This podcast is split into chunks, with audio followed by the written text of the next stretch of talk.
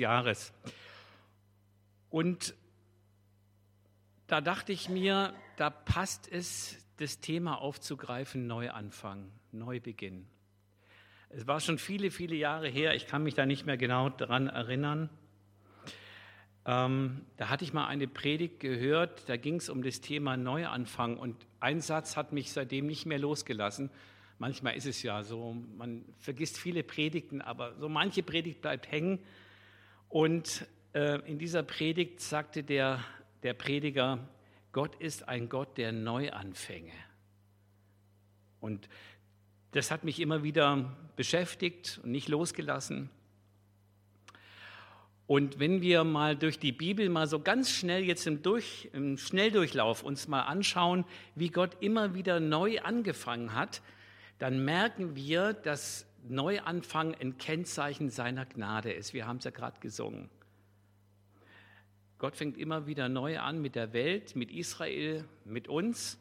Und die ganze, wie gesagt, die ganze Heilsgeschichte Gottes ist durchzogen von diesem Gedanken, dass Gott nie aufgibt und dass er immer wieder neu anfängt. Es ist ja schon das erste Wort in der Bibel im Anfang. Und ganz am Ende der Offenbarung heißt es, siehe, ich mache alles neu. Der ganze Kreis ist umgeben, dass Gott neu macht. Er die, hat die Schöpfung gemacht und es heißt am Ende, am sechsten Tag, ich verwechsel es immer nicht am siebten, am sechsten Tag, und siehe, es war sehr gut. Aber dann passiert die Katastrophe, die Menschen wenden sich von Gott ab, ab, Sündenfall, sie wollen ihr eigenes Leben leben. Aber selbst da hat Gott schon den Neuanfang verkündet, indem er der Schlange sagte, der Same der Frau, der Nachkomme der Frau wird dir den Kopf zertreten und du, du wirst ihm in die Ferse stechen. Die Prophetie auf, die, auf das Kreuz, die Prophetie auf Golgatha, er wird die Kommandozentrale, den Kopf der Schlange zerstören. Das Böse wird am Ende besiegt werden. Und dann geht es los mit der Menschheit. Wir wissen Kain und Abel, das Böse wächst immer mehr, trotz alledem. Es heißt einmal kurz vor der Sintflut, und Gott sah das menschliche Herzen und es war böse an von Jugend auf. Ja, dann gibt es die Sintflut und Gott fängt wieder neu an mit Noah. Aber das dauert auch nicht lang. Wir blättern weiter, so gedanklich in der Bibel. Es kommt als nächstes der Turmbau zu Babel. Wir wollen uns einen Namen machen und gleich sein wie Gott. Das war ja schon der Urvirus des Sündenfalls. Ihr werdet sein wie Gott. Ähm, was passiert? Diesmal keine Zerstörung, sondern Zerstreuung. Zerstreuung ist auch eine, eine Art Gericht Gottes. Gott zerstreut auch. Gott vertilgt nicht nur. Aber dann beginnt Gott wieder ein neues Kapitel. Er gibt nicht auf. Er beruft jetzt Abraham aus, den, aus der Völkerwelt heraus. Er beruft Abraham, mit dem macht er die Geschichte, er macht die Geschichte des Glaubens. Jetzt beginnt eigentlich die Geschichte des Glaubens. Gott schenkt ein Wort, eine Verheißung und Abraham glaubte. Er glaubte trotz widriger Umstände, ich habe nochmal nachgeguckt, in der Tat, Sarah, Rebekka und Rahel, die Frauen von Abraham, Isaak und Jakob, alle waren erstmal unfruchtbar. Trotz widriger Umstände, Verheißung. Eure Nachkommen werden sein wie die Sterne am Himmel. Pff. Dann geht es los, das Böse wächst trotzdem weiter. Die, die, ähm, die zwölf Stämme, die, die, Söhne, die Söhne Jakobs wollen einen ihrer eigenen Brüder verschwinden lassen, Josef. Josef wird verkauft nach Ägypten, und wir kennen alle die Geschichte, dann Hungersnot in Kanaan, alle ziehen nach Ägypten, es wechselt der Pharao und dann beginnt wieder die Katastrophe für Israel, 300, 400 Jahre Gefangenschaft, Sklavenarbeit. Alle haben die Hoffnung verloren, Gott fängt wieder von vorne an. Er beruft Mose durch den Dornbusch. Ich habe das Schreien meines Volkes gehört, sagt Gott. Und Mose bekommt den Auftrag, Israel aus Ägypten zu führen. Und das ist eigentlich die Geburtsstunde des Volkes Israel. Das feiern die Israeliten heute natürlich. Das ist das Zentrum. Der Exodus ist das Zentrum. Und dreieinhalbtausend Jahre später erleben die Israel wieder ein Exodus aus den Völkern heraus. Wir können es heute sehen. Sammelt sich wieder das Volk. Wir sind in wenigen Wochen noch mal unten und tauchen noch mal in diese Geschichte ein. Und es ist einfach faszinierend zu sehen, wie die Juden, wie Israel seine Berufung von Gott her langsam immer mehr entdeckt und immer mehr sieht, Gott ist am Handeln, wenngleich sie Jesus noch nicht als Messias in der Masse erkennen. Es beginnt dann nach Mose die 40 Jahre Wüstenwanderung, ist uns auch bekannt. Die ganze Generation, die aus Ägypten herauskommt, stirbt. Josua erobert das Land, teilt das Land auf in die zwölf Stämme und dann beginnt die Richterzeit, 300 bis 350 Jahre. Ich habe nochmal nachgeguckt, da sind sich die Ausleger nicht so ganz einig mit der Zahlenberechnung, spielt auch keine Rolle. Jedenfalls eine sehr lange Zeit der Richterzeit. Und jetzt kommt der Vers, den ich euch vorlesen will. Einmal die Folie in Richter, letztes, letzter Vers im Richterbuch. In jenen Tagen war kein König in Israel jeder tat, was recht war in seinen Augen. Man glaubt es kaum. Das kann doch nicht wahr sein. Jetzt geht das schon wieder los. Jeder tat, was recht war in seinen Augen. Erinnert uns so an Jesaja 53. Alle, jeder sah auf seinen Weg. Ja? Ähm, es war kein König in Israel. So, das Volk Israel wollte einen König und Gott hat gesagt: Okay, ist zwar nicht mein Plan, ich will eigentlich euer König sein, aber wenn ihr wollt, dann kriegt ihr einen König. Und dann begann erstmal die Monarchie in Israel. Das ist der erste König Saul und um den geht es heute. Ähm, damit beginnt die Monarchie in Israel etwa 1030, 1040 vor Christus. Und wir wollen uns heute mal anschauen, wie ähm, wie das Leben von Saul am Anfang war. Wir gucken nicht auf Saul, auf sein Ende. Wir wissen, wie das ausgegangen ist. Aber Gott ist ja, das ist ja heute das Thema, Gott ist ein Gott der Neuanfänge. Und er fängt mit einem jungen Mann namens Saul an. Und ich habe so die letzten Wochen, Monate die ersten beiden Bücher Samuel so in meiner Bibellese gehabt. Und da entstehen natürlich manchmal Gedanken, wo man sich gedacht hat, guck mal an, habe ich noch nie so gelesen. Und daraus wächst dann so sowas wie heute so eine Predigt. Ich lese uns den Text vor aus meiner Bibel und zwar 1 Samuel 9. Wer, wer eine Bibel dabei hat, kann es ja mitlesen. 1 Samuel 9 ab Vers 3. Und ich möchte vorher mit uns noch mal kurz darüber beten. Guter Gott, wir können jetzt viel uns Gedanken machen oder ich kann viel reden. Aber dein Wort ist schärfer als jedes zweischneidige Schwert und du kannst all das wegtrennen, was jetzt uns beschäftigen will. Tu das weg und schenk, dass dein Wort wirklich uns trifft. Amen. Es heißt, es war ein Mann von Benjamin, das nehme ich kurz zuvor, sein Name war Kisch. Der Kisch war äh, der Vater von Saul und Kisch war ein angesehener Mann. In meiner Fußnote heißt es, er war ein vermögender Mann. Das war ein reicher Mann. Und die Eselinnen des Kisch waren verloren gegangen.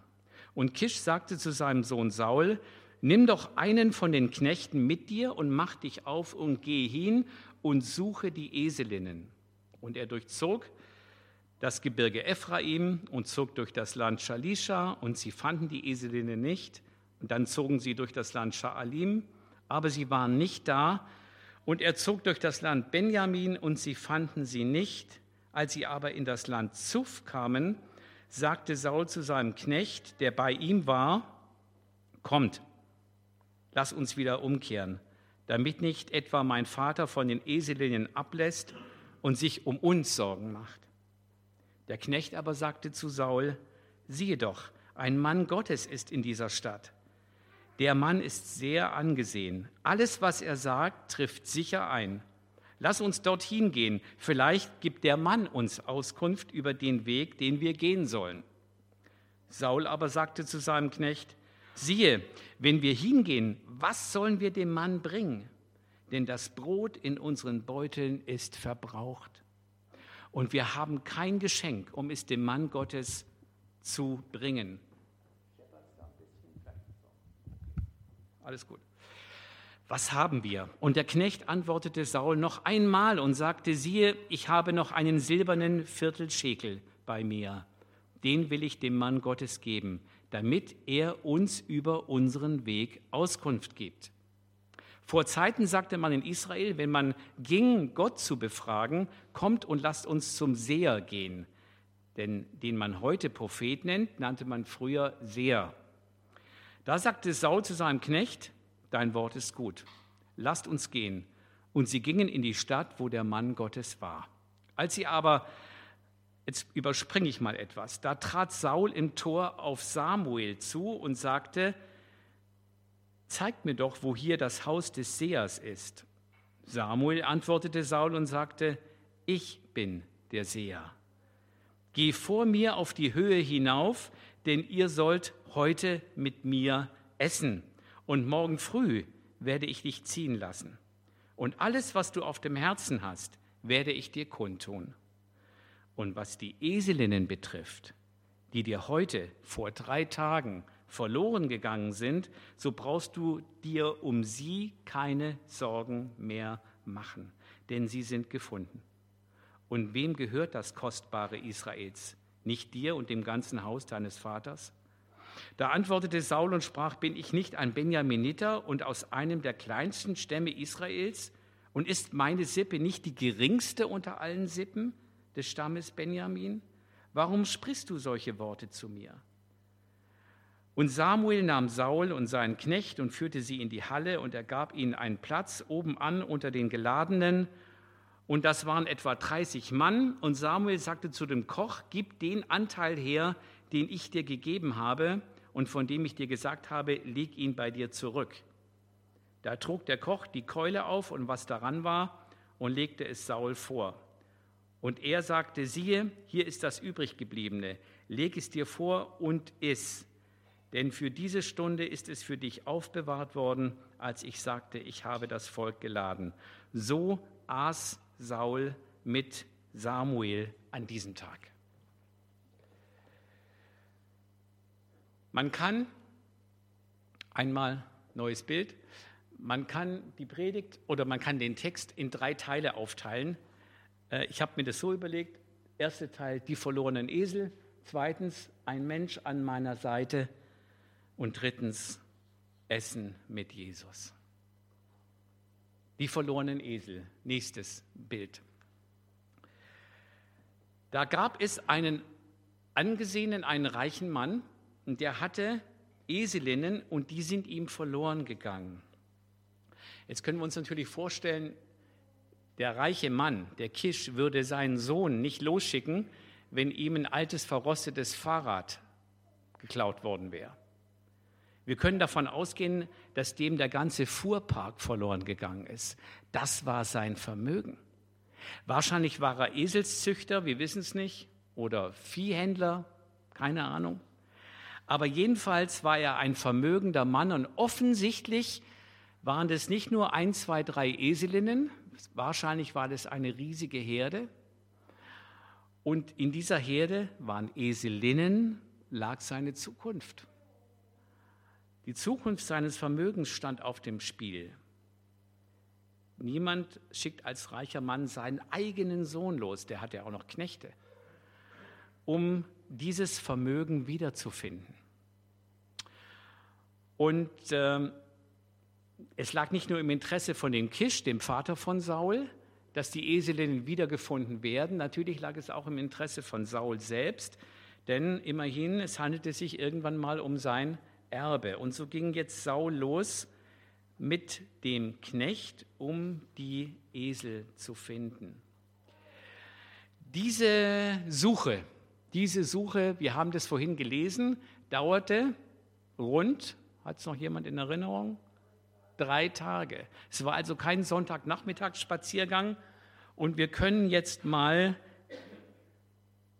im nächsten Bild sehen, wie diese Tour war. Ich habe mir gedacht, ich muss mir das mal angucken. Äh, diese ganzen Ortschaften, Benjamin, Zuf, Shalisha, Sha'alim, da liest man halt so drüber. Ich wollte mir mal die Mühe machen, nachzugucken, wo liegen diese Ortschaften.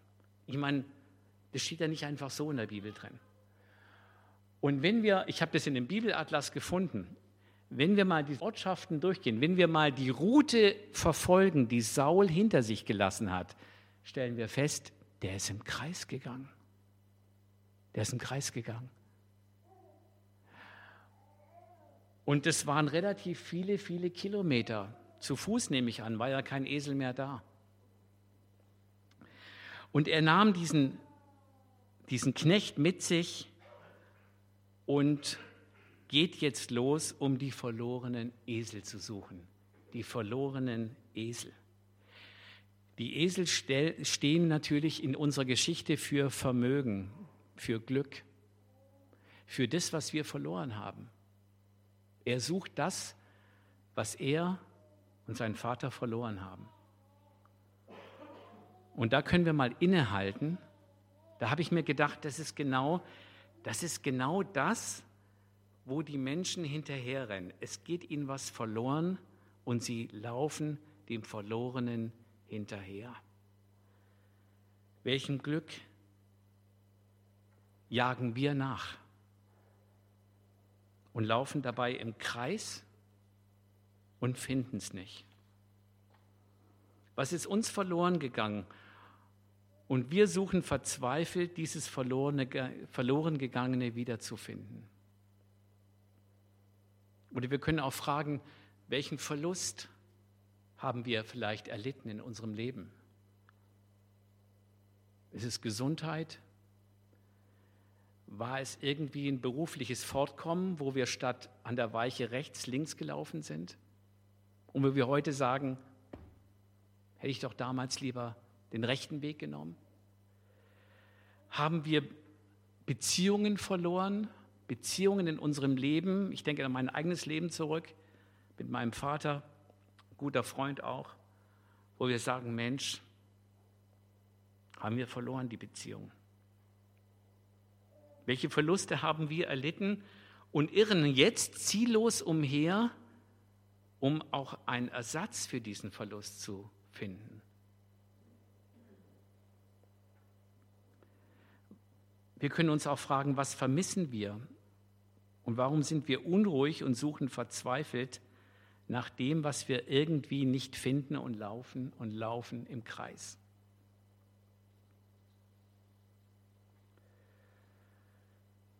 Dazu kommt noch Folgendes in unserer Geschichte. Saul sagt, das Brot in unseren Beuteln ist verbraucht.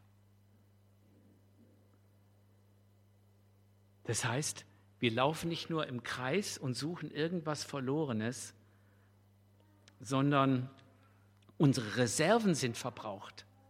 Wir selber sind leer. Bei der ganzen Suche nach dem verlorenen Glück sind wir selbst erschöpft und verbraucht. Und da passt natürlich die Stelle, nächstes Bild bitte, von dem wie Jesus die Schafe des, des Volk gesehen hat.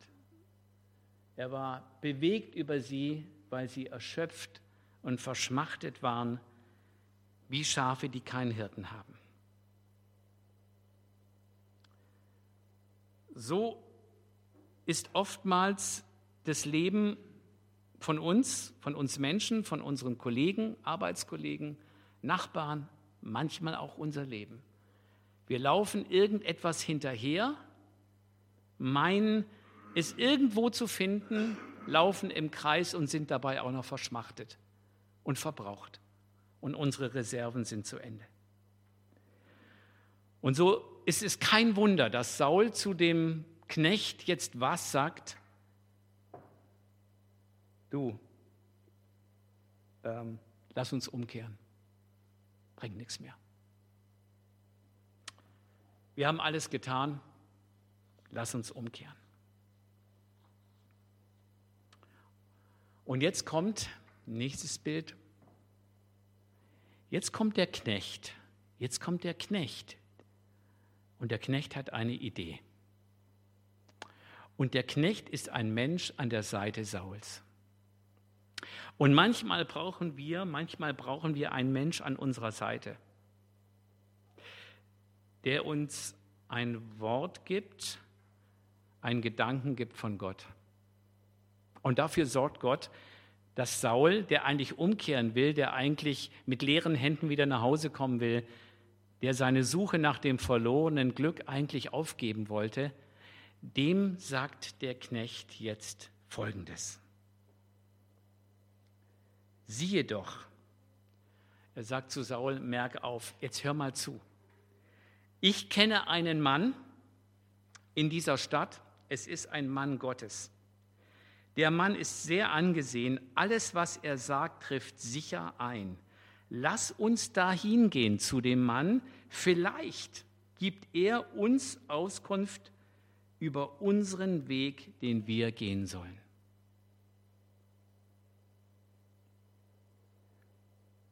Der Knecht sagt zu ihm nicht, ich weiß jetzt den Weg, den wir gehen sollen. Er sagt nur zu Saul, ich kenne jemanden. Ich kenne jemanden, zu dem können wir zusammen hingehen, weil er sagt, der kann uns über unseren Weg Auskunft geben. Der Knecht sucht auch, aber der Knecht hat so einen vielleicht von Gott einen Informationsvorsprung. Er nimmt den Saul zur Seite und sagt, du, ich kenne jemanden, ein Mann Gottes. Und wir wissen, na klar, wir kommen darauf, Samuel steht für Jesus in dieser Geschichte. Wie so oft im Alten Testament, bestimmte Personen stehen einfach für Jesus. Und mitten in dieser Sackgasse, wo Saul jetzt drinsteckt, oder wo wir manchmal drinstecken und wo wir uns fragen, wie geht eigentlich mein Leben weiter? welchen Weg soll ich jetzt gehen? Soll ich umdrehen? Soll ich weitergehen? Wer kann mir helfen? Wie geht es weiter? Wie geht es weiter dieses Jahr? Welche Pläne haben wir? Was will Gott? In dieser Situation stellt uns Gott manchmal einen Menschen zur Seite. Und wir müssen vielleicht gar nicht lange rumgucken, der kann aus unserer Familie sein, der kann aus der Gemeinde sein, aus dem Hauskreis. Irgendjemand, der uns sagt, du, ich kenne da jemanden. Oder umgekehrt, wir selber dürfen vielleicht solche Knechte sein, die mit anderen unterwegs sind und anderen Leuten sagen können, ich weiß nicht, was dein Weg ist, ich weiß es nicht, aber ich weiß, ich kenne da jemanden und lass uns gemeinsam zu dem hingehen weiß ich den Weg auch nicht, heißt es mal in einem Lied. Du weißt ihn wohl. Weiß ich den Weg auch nicht. Du weißt ihn wohl. Der andere weiß ihn auch nicht. Ich weiß nicht den Weg für meine Kinder, weiß ich nicht, keine Ahnung. Ich weiß nicht den Weg für den Kollegen, der neben mir ist und der im Moment sehr schwer krank ist, keine Ahnung. Was soll ich dem sagen? Ich kann ihm nur sagen, du, ich kenne da jemanden. Mehr können wir nicht machen und für ihn beten.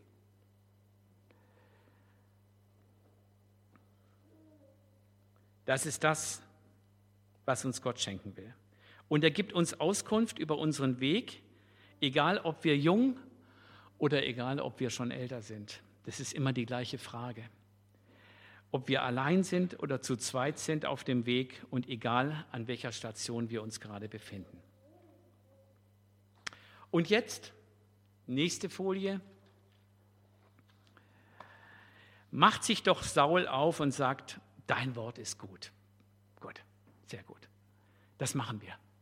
Wir haben ja sonst keine Hoffnung mehr. Wir haben ja sonst nichts mehr. Die Esel sind nicht gefunden, wir laufen im Kreis, die Beutel sind leer. Also, wenn du weißt, dass es da jemanden gibt, der uns helfen kann, dann ist es gut, dann lass uns da hingehen. Und sie machen sich auf die Suche nach diesem Seher, nach dem Prophet. Und wir machen uns auch auf die Suche nach dem, der uns sieht. Natürlich. Gott, Jesus sieht uns.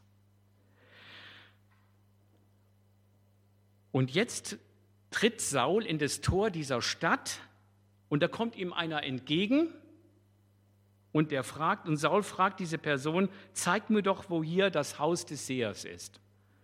Und was antwortet dieser Mann? Es handelt sich um Samuel, ich bin der Seher. Manchmal ist uns Jesus näher, als wir denken. Manchmal ist uns Jesus schon direkt neben uns und wir meinen, wir suchen ihn noch und er ist schon da. Denken wir an die Frau am Jakobsbrunnen. Die redet da eine Stunde, zwei Stunden mit Jesus über ihr Leben und äh, weiß, irgendwo gibt es einen Messias, aber dass der gerade vor ihr steht und mit ihr redet. Maria Magdalena denkt der Gärtner, äh, nee, die denkt, das ist der Gärtner und das war Jesus. Also Jesus ist oftmals direkt schon bei uns, vor uns, um uns herum, aber unsere Augen sind verklebt und unser Herz ist oftmals verstockt. Wir sehen ihn nicht und da können wir nur bitten, Herr, gib mir offene Augen, gib mir offene Augen, wo du jetzt bist, dass ich dein Reden erkennen kann. So, jetzt Samuel sagt zu ihm, und das finde ich ein starkes Wort. Ah, das habe ich da habe ich gedacht, das gibt's, das, das gibt's doch nicht. Samuel sagt nicht zu ihm, ich weiß, wo die Esel sind. Das ist ja das, was er will. Saul will doch endlich die Esel finden und nach Hause gehen. Samuel sagt nicht zu ihm, welchen Weg er gehen soll. Wir betrachten Gott oftmals als Informationszentrale. Wir wollen zu Gott kommen und irgendeine Information haben und dann gehen wir wieder. Samuel sagt zu Saul folgendes, Vers 19, ich will heute mit dir essen. Ich will heute mit mir essen, so steht es bei mir. Wir schauen uns mal die nächste Folie an. Und natürlich fiel mir ein bei der Predigtvorbereitung, Jesus will mit mir essen. Und ich mit ihm.